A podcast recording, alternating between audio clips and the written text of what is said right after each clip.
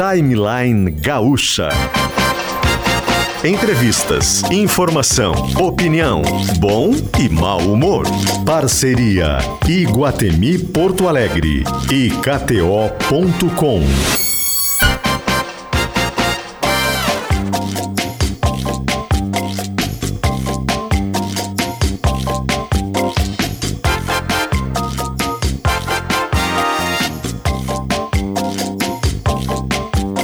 Luciano Potter e Mariana Secom. 10 horas e 8 minutinhos, chegando com mais um timeline numa manhã gelada. Não gelada não, mas uma manhã do... diz Frio, frio. fria. Uma manhã fria em Porto Alegre. A temperatura agora neste exato gostoso. momento é de 19 graus, mas a cara é de inverno. A cara agora é de um, um dia muito fechado. As nuvens ganham muito do sol neste exato momento na capital do Rio Grande do Sul. 19 graus a temperatura, 10 horas e 8 minutos é a hora e o dia. E o dia 5, 5 de junho, 5 de 6 de 2023. O timeline chega nesta segunda-feira junto com o Iguatemi. Promoção Dia dos Apaixonados. Iguatemi com 400 reais em compras. Você concorre a uma BMW X1 GP. Participe! Depois a gente explica como é que faz.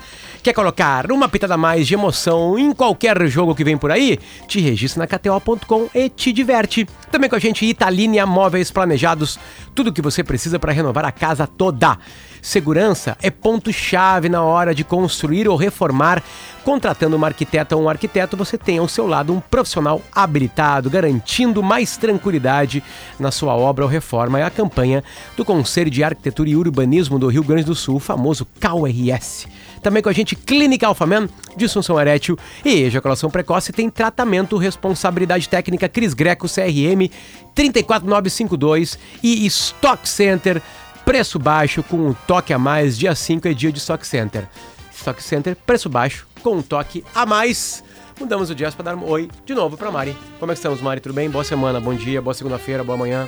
Bom dia, Boa gravidez. Tudo certo, bom dia pros ouvintes também. Tô bem, começando mais uma semana. Ainda extasiada com esse final de semana de maratona em Porto Alegre. Lindo, né? Foi lindo demais. Ah, eu que moro bem pertinho ali da Orla, ah, ontem eu pude curtir mais, ah, ver as pessoas correndo e o apoio de quem não tem nada a ver com, com o evento. Pessoas que estavam transitando pela Orla, que estavam curtindo. Também tinha grupo de familiares e de amigos que se reuniam em certos pontos do trajeto, com balões e faixas. Aí sempre que passava um competidor, gritavam, dizia força, vai em frente, falta pouco.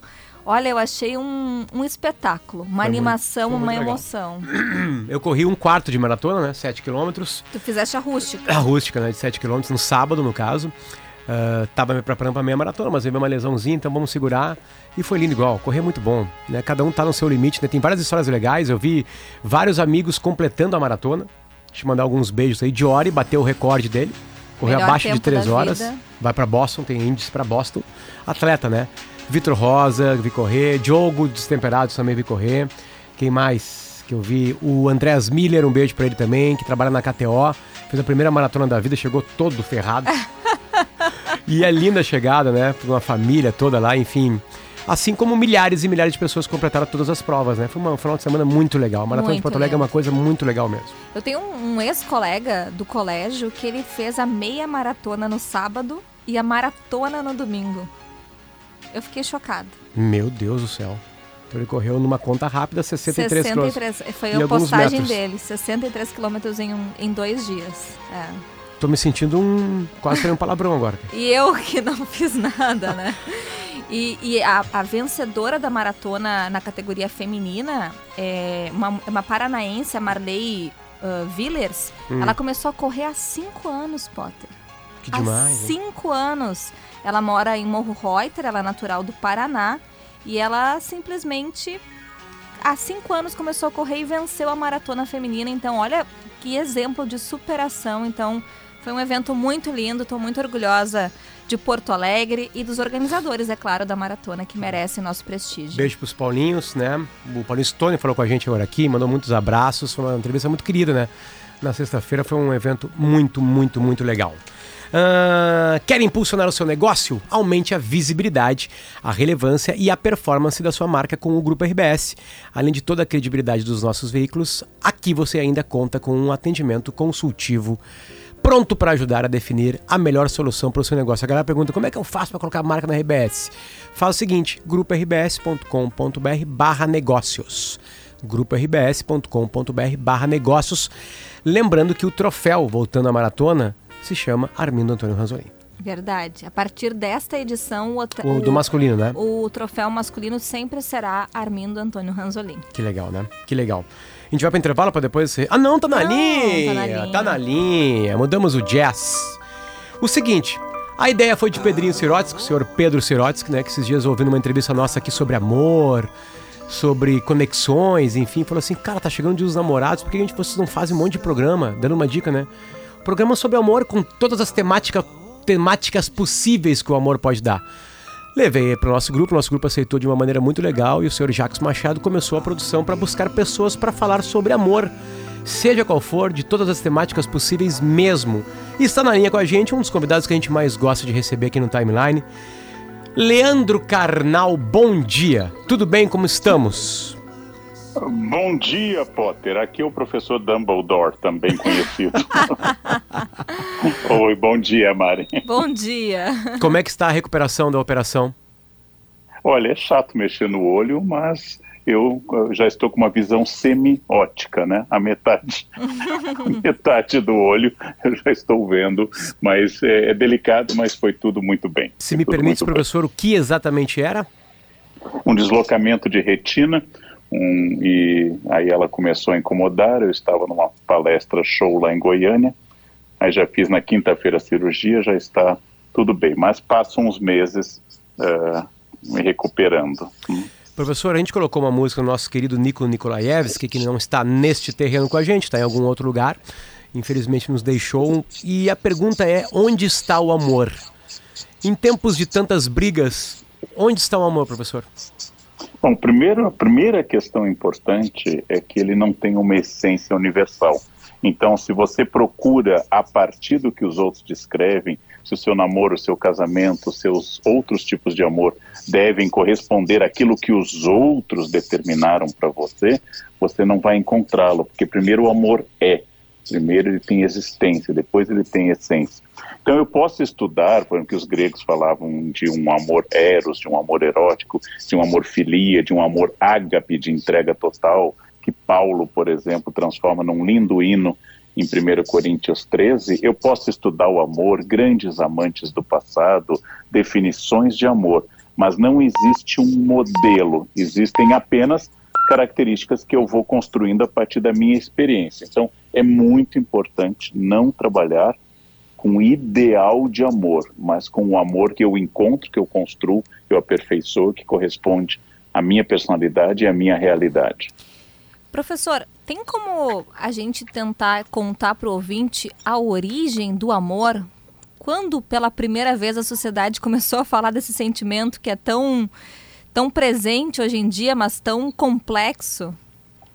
É, a palavra amor existe em grego e latim, e o sentimento de ligação especial com alguém a um grupo é muito antigo. Mas quando a gente fala hoje de amor, que é um ideal de um amor de entrega, de uma paixão, a gente poderia até chamar de amor romântico, ela tem a ver com uma poesia trovadoresca, tem a ver com o renascimento, com as musas Laura, que inspira, por exemplo, Petrarca, ou então Beatriz, que inspira Dante, mas principalmente pelo século XIX quando surge no romantismo a ideia de um amor total que dá sentido à vida, sem o qual sua vida é vazia. Essa é uma construção muito recente. Por exemplo, não existia até o século XIX, de forma declarada, a ideia de que você deveria amar para se casar. O casamento era um contrato, um contrato para gerar filhos e herança legal.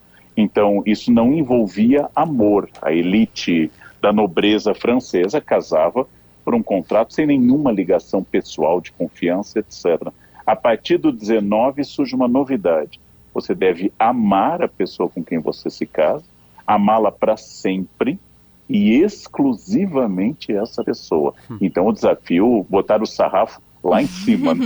porque isso é uma novidade que gregos e outros achariam muito estranho. Por exemplo, que a pessoa com quem você se casa fosse eros, fosse filia e fosse ágape, fosse confiança, fosse ligação afetiva e ainda impulso erótico. Isso é um desafio muito grande. Antes mesmo, professor, a gente organizar falas, né, de a gente começar a desenhar, a gente entender o que, que vai ser a sociedade, o amor já estava presente? O amor é uma coisa que está dentro da gente naturalmente? É uma coisa da nossa natureza? É, não dá para dizer é, que existe uma opinião unânime sobre isso. Eu pertenço à linha dos historiadores que não acreditam em natureza humana. Só existe uma construção cultural. Então, por exemplo, em sociedades onde não há crise de adolescência, não surge crise de adolescência. Uhum. Para existir crise de adolescência, nós temos que ter uma cultura disso. Há sociedades onde as grávidas não têm desejo, e há sociedades onde as grávidas têm desejo. Há sociedades que têm infância, há sociedades que não têm infância. A nossa desenvolveu a infância recentemente.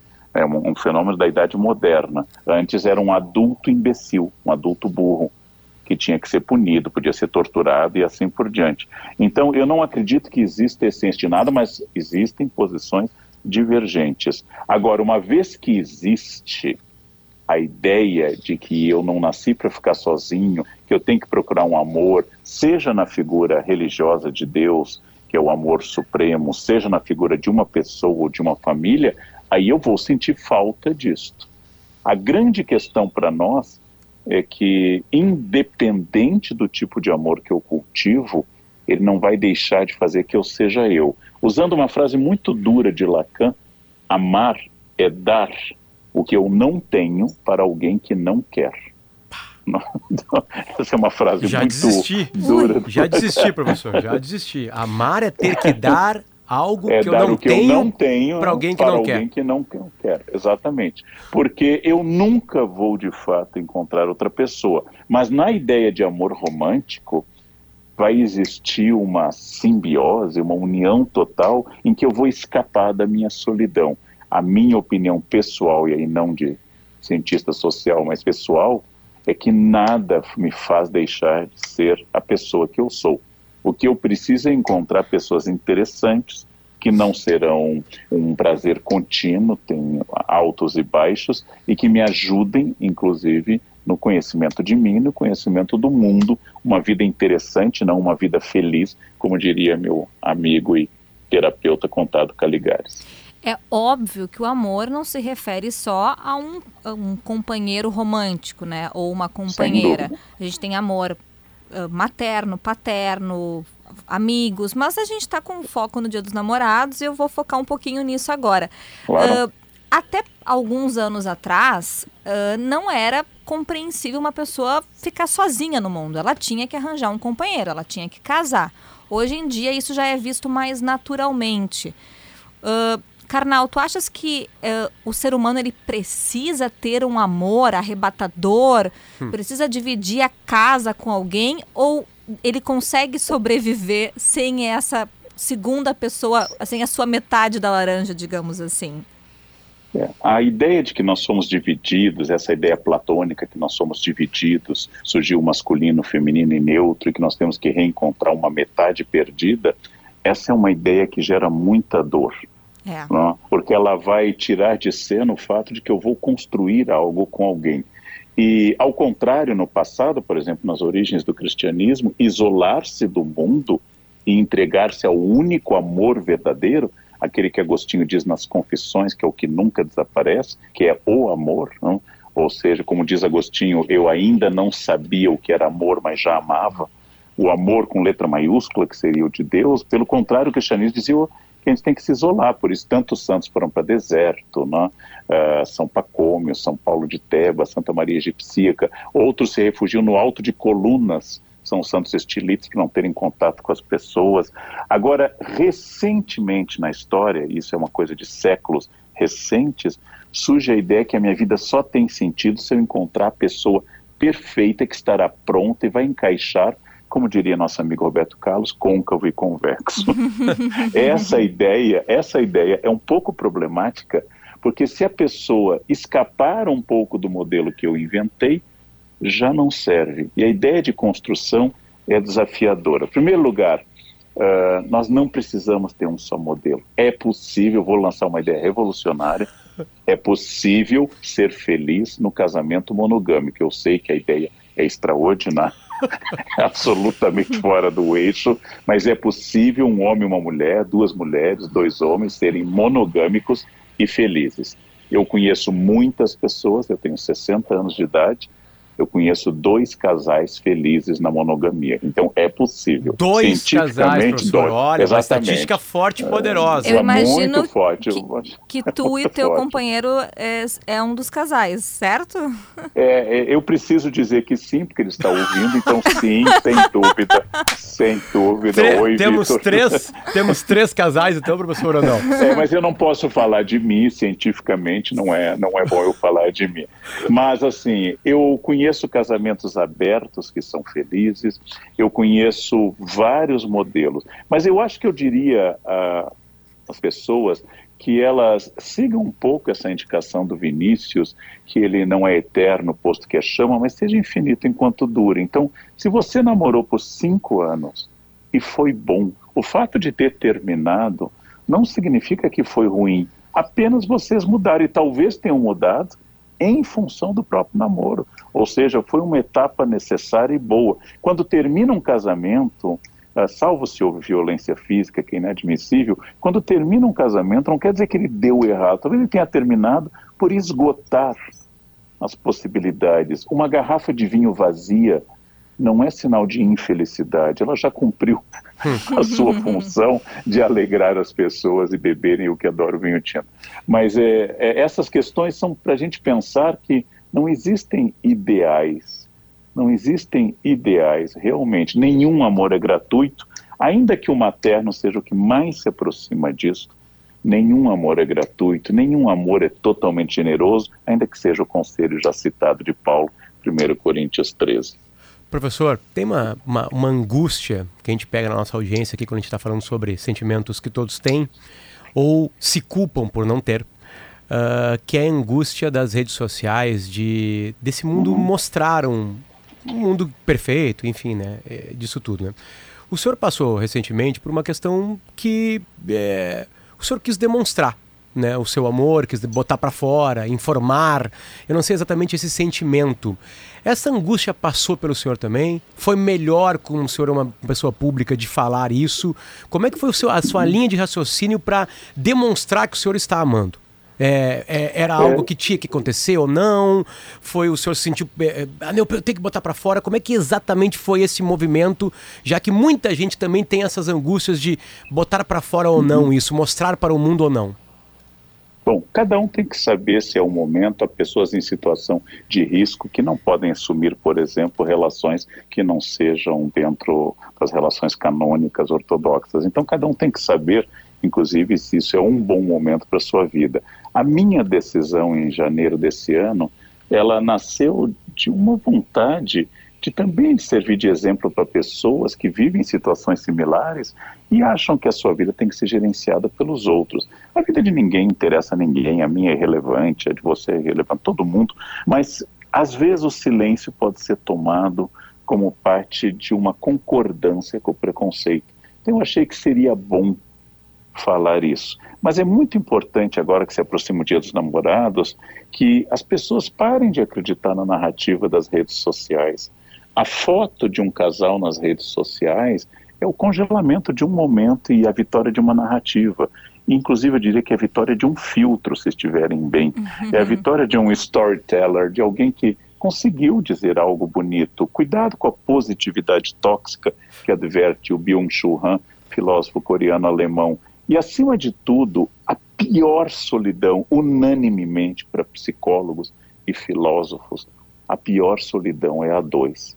Então, pior do que estar sozinho é estar sozinho acompanhado num casamento ou num namoro, numa relação assim.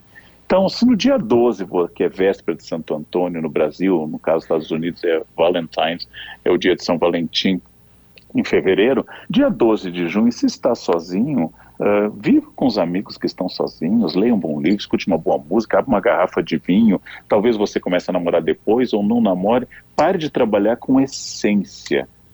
Acontece que o amor fica hipertrofiado nessa época, e se você sai para jantar no dia 12 sozinho, parece que é a manifestação de um fracasso. Né? olhe olhe para o casal do lado, que está casado há 20 anos, está na mesa, cada um no seu celular. Né? Nenhum olhando para o outro, e pense, é melhor eu estar sozinho do que esse tipo de construção.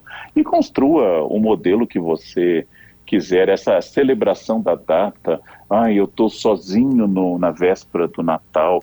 Bom, talvez você tenha estado sozinho o ano inteiro, por que, que na véspera do Natal isso seria diferente? São as pessoas elegendo um momento, dizendo assim, eu engordei por causa do Natal e Ano Novo. Não, você engordou por causa do que comeu entre o Ano Novo e o Natal, e não por causa daquela semana fatídica isso, de comilança. Isso é um pouco do que tu falaste sobre a construção da sociedade. A sociedade construi datas, ritos e momentos que fazem a gente dar mais importância para determinados assuntos em certos períodos do ano, certo? Sim, exatamente. E quando se criou em 1908 o Dia das Mães, era uma americana querendo homenagear com toda razão a mãe dela. Quando o pai do nosso ex-governador de São Paulo, Dória, criou o Dia dos Namorados, é uma invenção da publicidade de São Paulo é porque no mês de junho não tinha nenhuma data para compras.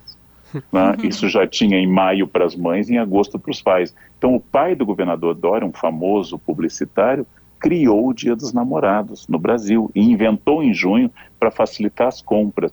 Se você vai ser infeliz em junho porque você está sem alguém, você está servindo a um projeto que é um projeto de fato comercial. Mas é uma ocasião boa, se você ama alguém, dizer a essa pessoa, seus pais, sua família, seus filhos, sua mulher, seu marido, que você ama. É, é bonito dizer eu te amo. É bonito reconhecer eu te amo. E você ama muitas coisas. E hoje nós temos uma solução extraordinária.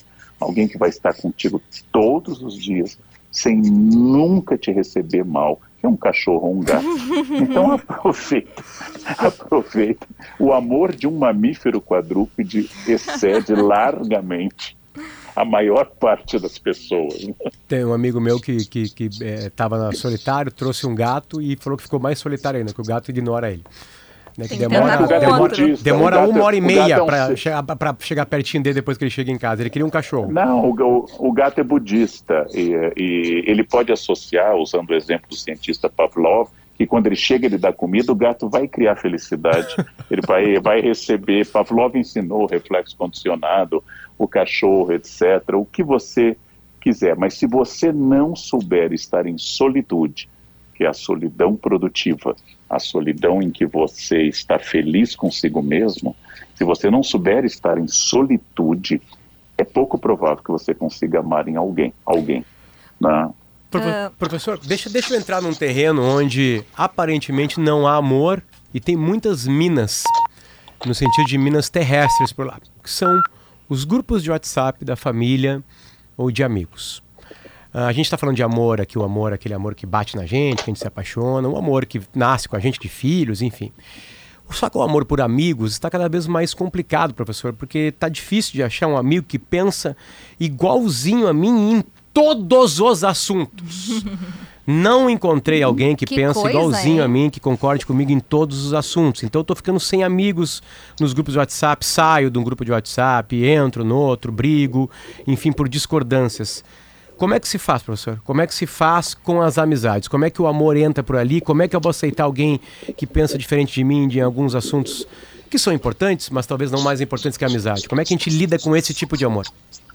Primeiro, Potter, como eu sou professor e não radialista, eu preciso explicar.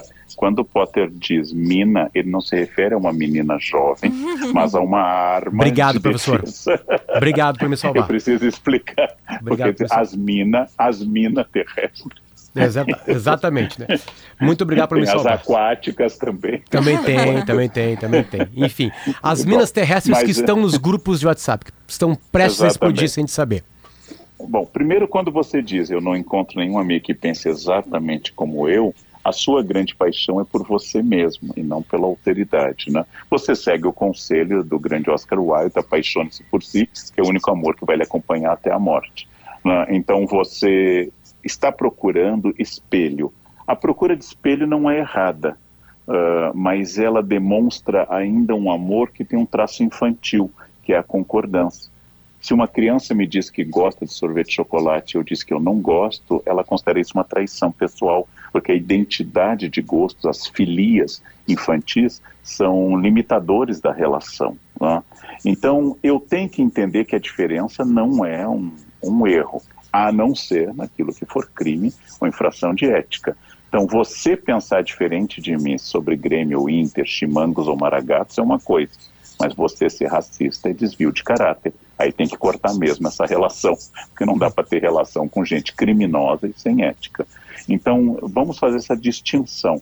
Você tem um grupo de família, o seu avô vota em um candidato e você vota em outro, seu avô discorda 80% do que você pensa, fixe nos 20% de unidade, por exemplo, o amor que vocês dois têm pela avó, esposa dele e sua avó. Fixe naquilo que une, não precisa fixar no que é, não precisa ser catequista, não precisa ser missionário, não precisa berrar do palanque em quem você vota. Isso é um direito político seu, não é uma necessidade.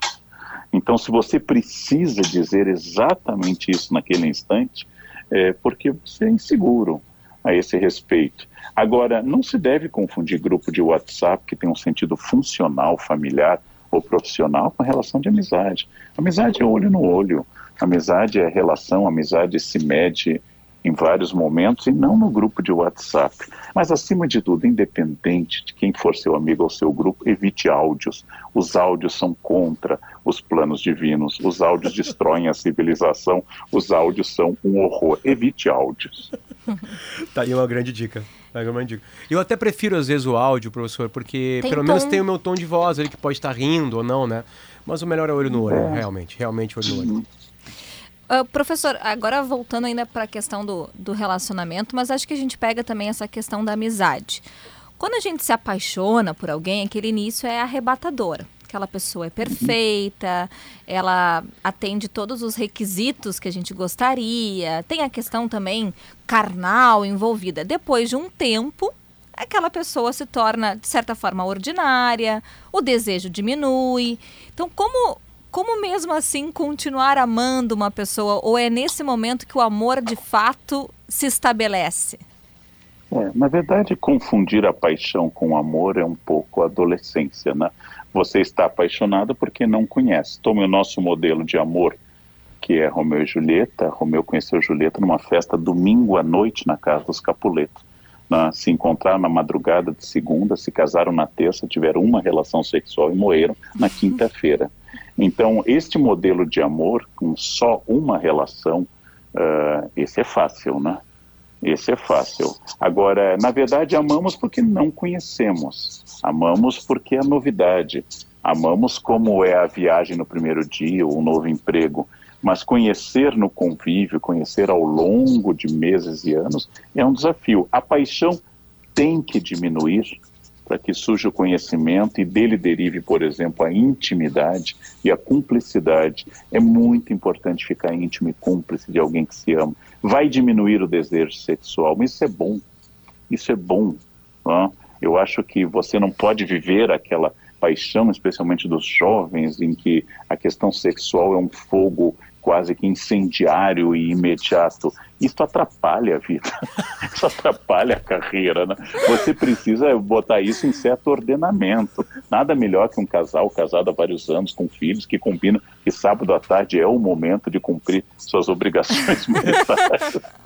E curiosamente, do ponto de vista estatístico, casados têm mais relações sexuais que solteiros, do Olha. ponto de vista estatístico. Eu não sei se isso vale para todas as épocas, eu li só uma estatística. É, professor, no começo da sua carreira, foi um conhecimento profundo de religião, né? Uh, o senhor adora o assunto, enfim, né? Entregou horas e horas da sua vida a este, a este tema. Uh, a, tem muito amor na religião, né? A gente, a gente, sabe que alguns confundem isso, enfim, né? E, e, hoje a religião também entra em outros campos que o amor é, é não deveria nem estar, tá, tipo política, por exemplo, né? É, o que, que a religião deu? O que, que estudo das religiões deu para o senhor para entender melhor o que é amor, para fazer com que o senhor na prática consiga amar sereno, enfim?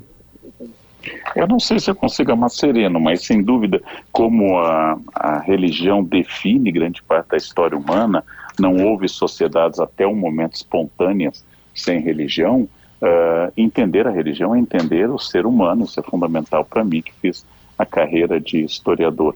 Mas a, a, o estudo da religião é o estudo da nossa espécie, é, é, o estudo de como nós criamos no céu e no inferno nossos valores, como nós projetamos estes valores, não? e como essa ideia de amor, na, na tradição que eu mais vivi, por família e por experiência, que é a católica cristã, como este amor ele é ressignificado para as pessoas e como ele se traduz em textos belíssimos de mística, como por exemplo São João da Cruz, São Felipe Neri, de Santa Teresa d'Ávila, etc., que produzem poemas de amor, uh, ou o Cântico dos Cânticos de Salomão, que hoje é interpretado misticamente, mas era um pouquinho mais carnal na sua origem. Todas essas questões é que sem religião não se entende o mundo. E de fato, a religião tem exageros, a religião tem uh, incoerências, tem violências também.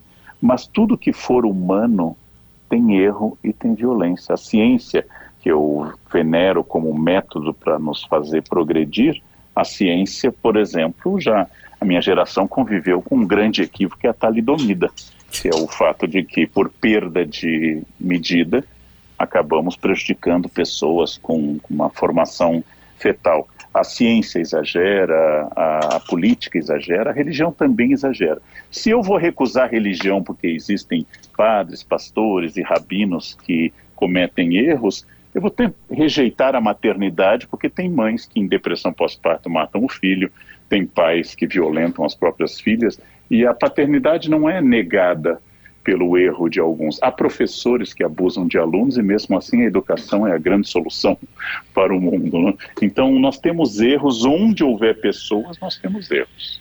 Professor. E a religião trata muito de amor, claro que às vezes existem os exageros e os erros como em qualquer ação humana. Mari. Eu vou mudar um pouco de assunto. Tu quer seguir nessa da religião? Não, por favor. Tá, então uh, uh, uh, para quem está chegando agora, a gente está falando com o Leandro Carnal, né? Filósofo, historiador. Isso tudo porque na semana que vem é Dia dos Namorados, a gente está tirando a semana para tratar sobre a, as diferentes formas de amar. E eu, professor, eu tô grávida de sete meses e tu falaste um pouco Parabéns. sobre, obrigada, sobre o amor materno.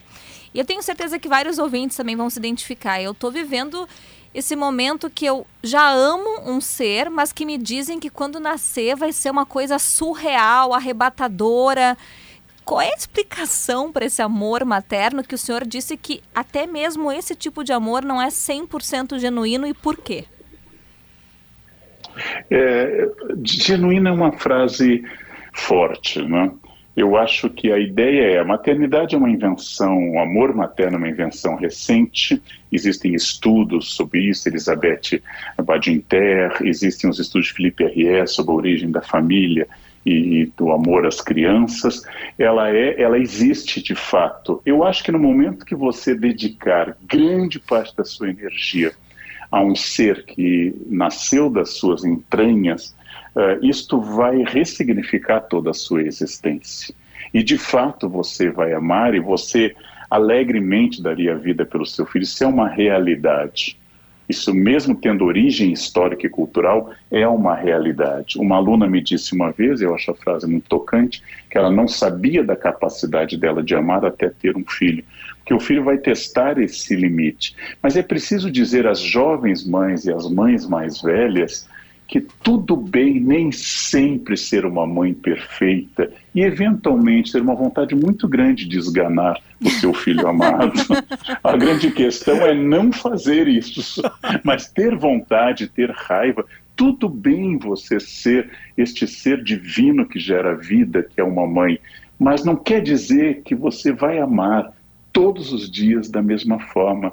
E tudo bem ter raiva às vezes, porque as oscilações de humor não são indicativos de desamor, mas são como chuva e vento, não são o clima. O clima pressupõe séculos de observação de chuva, vento e assim por diante, enquanto que o amor é clima e essas oscilações são alegria, são tristeza, são frustração. Não é fácil você criar um filho e investir tanto tempo e tanto dinheiro e lá pelos 13, 14 anos ouvir dele que ele te odeia né? coisa que, aliás, um cachorro jamais vai dizer, é importante ressaltar. já o gato. Mas, é, já o gato. Não, o gato nunca odeia, odiou ninguém, nem nunca amou ninguém. Ele é budista. Ele, ele, é budista. ele está acima dessa. O cachorro é que é evangélico ou católico. Ele está Mário, eu tô com. Mas, o, o, o, meu mais velho professor tem 5 anos de idade, eu tenho um de 5 e de 3. E esses dias a gente disse não para ele para alguma coisa e ele saiu berrando pela casa e ele veio com uma noção geográfica de ódio que eu, que eu achei interessante.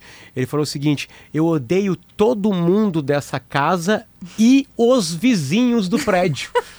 que não tinham não, é. absolutamente é. nada a ver com aquela batalha que estava sendo jogada ali, mas, de ter que ir tomar banho, já que dois dias ele estava sem banho. Então ele odiava inclusive os vizinhos, porque os oh, pais estavam pedindo para ele tomar banho.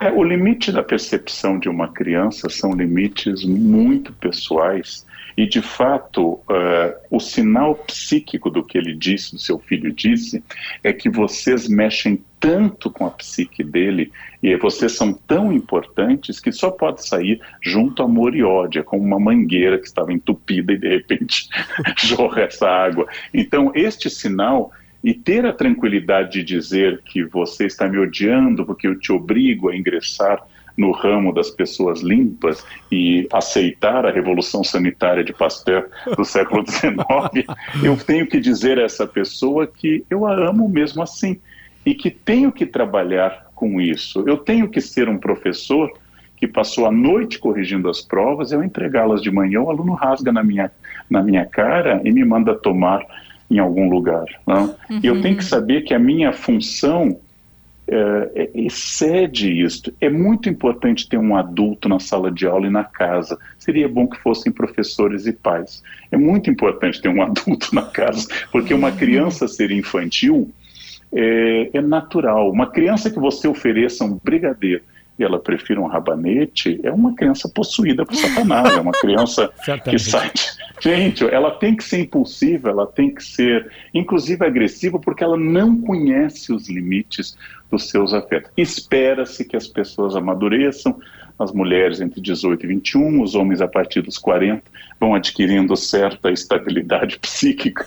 Espera-se que as pessoas cresçam que elas se tornem melhores. Mas é, é compreensível. Agora, se você não está preparado para ouvir eu te odeio, você atrapalha a minha vida, você é o pior pai do mundo, você é a pior mãe do mundo, e eu inclusive odeio os vizinhos, e nisso eu desculpo seus filhos, condomínio é um espaço de um ódio lícito. se você não está preparado para ouvir isso, é melhor não se reproduzir. É verdade. Aí a, a, faz assim, pra, compra um aquário com peixinho dourado, são silenciosos o dia inteiro. Fica observando os peixinhos dourados. Compra um papagaio, duram de 50 a 80 anos. Vão lhe exceder, inclusive. É uma maravilha. Professor, é para acabar, para acabar, um, um, livro, um livro para depois nesse nosso papo aqui as pessoas continuarem, um livro sobre amor, sobre sentimentos, enfim, algo que o senhor podia deixar de dica para os ouvintes. Eu acho que é muito bom ler uh, poesia, ler literatura criticamente. Quando a gente lia na juventude Amor de Perdição de Camilo Castelo Branco, Amor que Termina em Morte, quando a gente lia Romeu e Julieta de Shakespeare, quando a gente lê sonetos de amor de Petrarca, lê trechos de Dante, é muito bonito. Mas seria bom também ler casos reais de amor, de oscilação.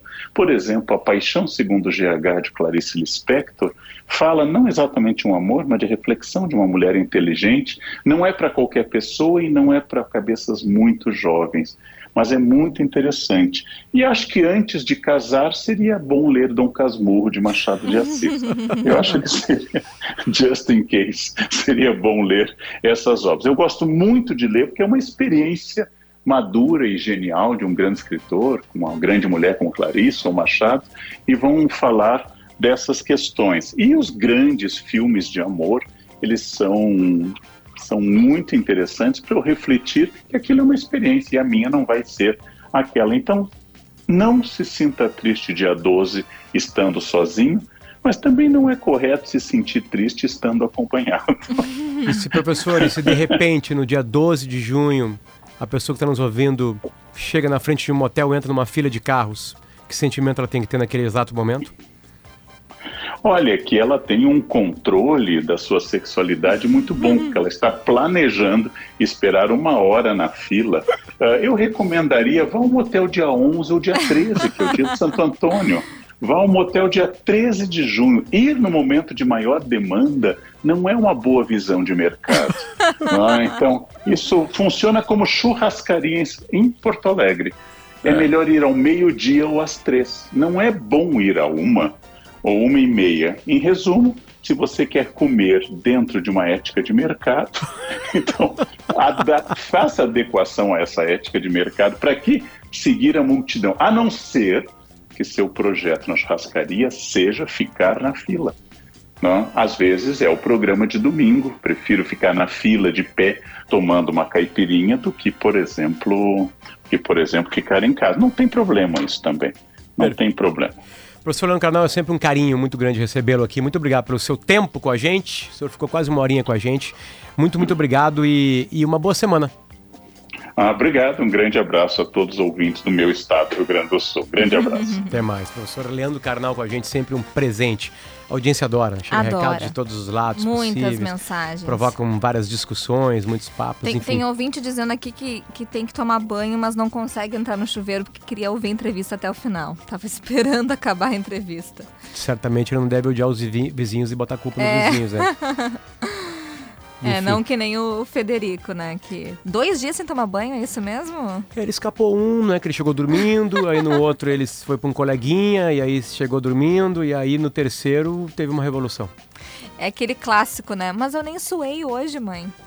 Nem corri hoje, por que, que eu vou tomar banho? E, e, o jeito que ele foi formulando as frases de ódio era de uma pontuação com vírgulas. Então eu ficava curioso para ver qual era o próximo ódio. Eu odeio você, mamãe. Aí me olhou, eu odeio você, papai. Aí, sem parar, eu odeio todo mundo dessa casa. E não, não tinha um ponto final. Eu senti que vinha mais alguma coisa. E eu odeio os vizinhos. Os vizinhos não amam ele, quando encontram ele, abraçam ele, fazem de tudo com é, ele, enfim, né? E não tem como não rir. Ah, eu ri. É, eu ri. não tem como não e rir. E aí passou uns 10 minutos e veio falar pra mim que não me odiava. Mas os vizinhos, sim. Isso não sei, isso não é. sei se eles arrumam. 10 horas e 49 minutinhos, este é o Timeline. Dia dos Apaixonados Iguatemi com 400 reais em compras. Você concorre a um BMW X1. Como é que faz? Você vai baixar o aplicativo Iguatemi, fazer qualquer tipo de compra no Iguatemi, vai ter uma nota fiscal em papel que tem um QR Code. Você vai abrir o aplicativo Iguatemi, vai em promoção Dia dos Namorados. Vai ter ali escanear nota. Pimba, escaneei. Na hora que bater 400 reais em compras, ah, eu comprei uma coisa de mais de 400 reais, beleza. Deu 890, você tem dois números da sorte.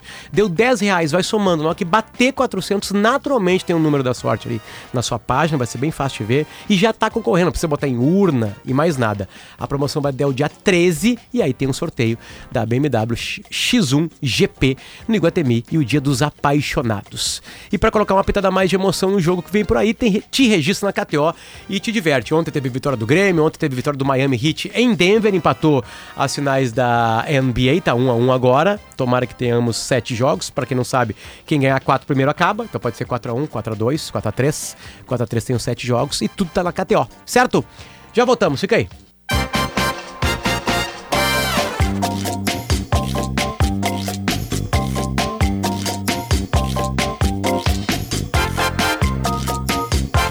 10 horas e 54 minutos, o Timeline volta junto com o Iguatemi, o Dia dos Apaixonados, com 400 reais em compras. Você concorre a uma BMW X1, KTO.com, onde a diversão acontece. Também com a gente, Italínia Móveis Planejados, tudo que você precisa para renovar a casa toda. Segurança é ponto-chave na hora de construir ou reformar, contratando uma arquiteta ou um arquiteto, você tem ao seu lado um profissional habilitado, garantindo mais tranquilidade na sua obra ou reforma. É uma campanha KRS, Conselho de Arquitetura e Urbanismo do Rio Grande do Sul. Clínica Alfamenta com a gente, disfunção erétil e ejaculação precoce tem tratamento. E Stock Center, preço baixo com o toque a mais. Minutinho final, Mari. Os ouvintes amaram o nosso programa, hum. que é a Regiane Jardim Botânico. Timeline sensacional, fiquei parada, fixada na entrevista. Teve aquele ouvinte que relatou que estava com o chuveiro ligado esperando acabar para tomar banho. Ixi. A Zoraia disse que queimou o feijão, ficou tão atenta ao carnal falando que esqueceu o feijão na panela. Tem uma ouvinte perguntando uh, como é que ela faz para ter acesso à entrevista. Barbada, tá no YouTube agora, já ao vivo e depois, claro, para sempre. Também vai pro Spotify, né? Isso aí. Pode baixar no Spotify, procurar por Timeline Gaúcha. Não tem. É impossível não achar essa entrevista depois. É, porque ela perdeu o início, ela queria ouvir desde o começo. E tem também uma ouvinte falando para eu me acalmar eh, em, em relação em relação ao a Judite ao banho. Ela falou dar banho em criança é isso, Mariana. Passa dois dias fácil sem banho. Se prepara, ela disse. É verdade, é verdade. É um cheirinho até bom. É um cheirinho bom. É, um- é uma asinha boa. Eu agradeço a todos os ouvintes que participaram. Eu tive que selecionar só algumas mensagens, mas muita gente participou e valeu, galera, pela audiência. Na produção do programa Jacques Machado. Tô vendo o Polidori aqui comandando a máquina de áudios. Quem mais junto contigo? Christian Rafael, Fer- eh, Domingo Sávio, Daniel Rodrigues, Luísa Zanobini e Guilherme Góes hoje nas lives. Per- lives. perfeito. E o Rafael Manito E o também. Manito, e o Manito, e o Manito. Um pouquinho mais de Nico Nikola- Nikolaevski. A mente vai, vai, vai dividir o espaço aqui com Rossandro Klinger, que sempre quando vem aqui também é muito legal, muito legal. É uma semana especial para os apaixonados, seja por que for. Pra Tchau. gente refletir sobre o amor. Beijo, gente. Aonde está o amor?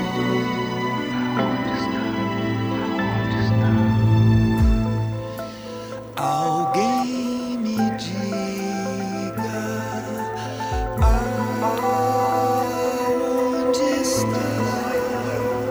Ouça a Gaúcha a qualquer momento e em todo lugar. O programa de hoje estará disponível em gaúchazh.com e no Spotify.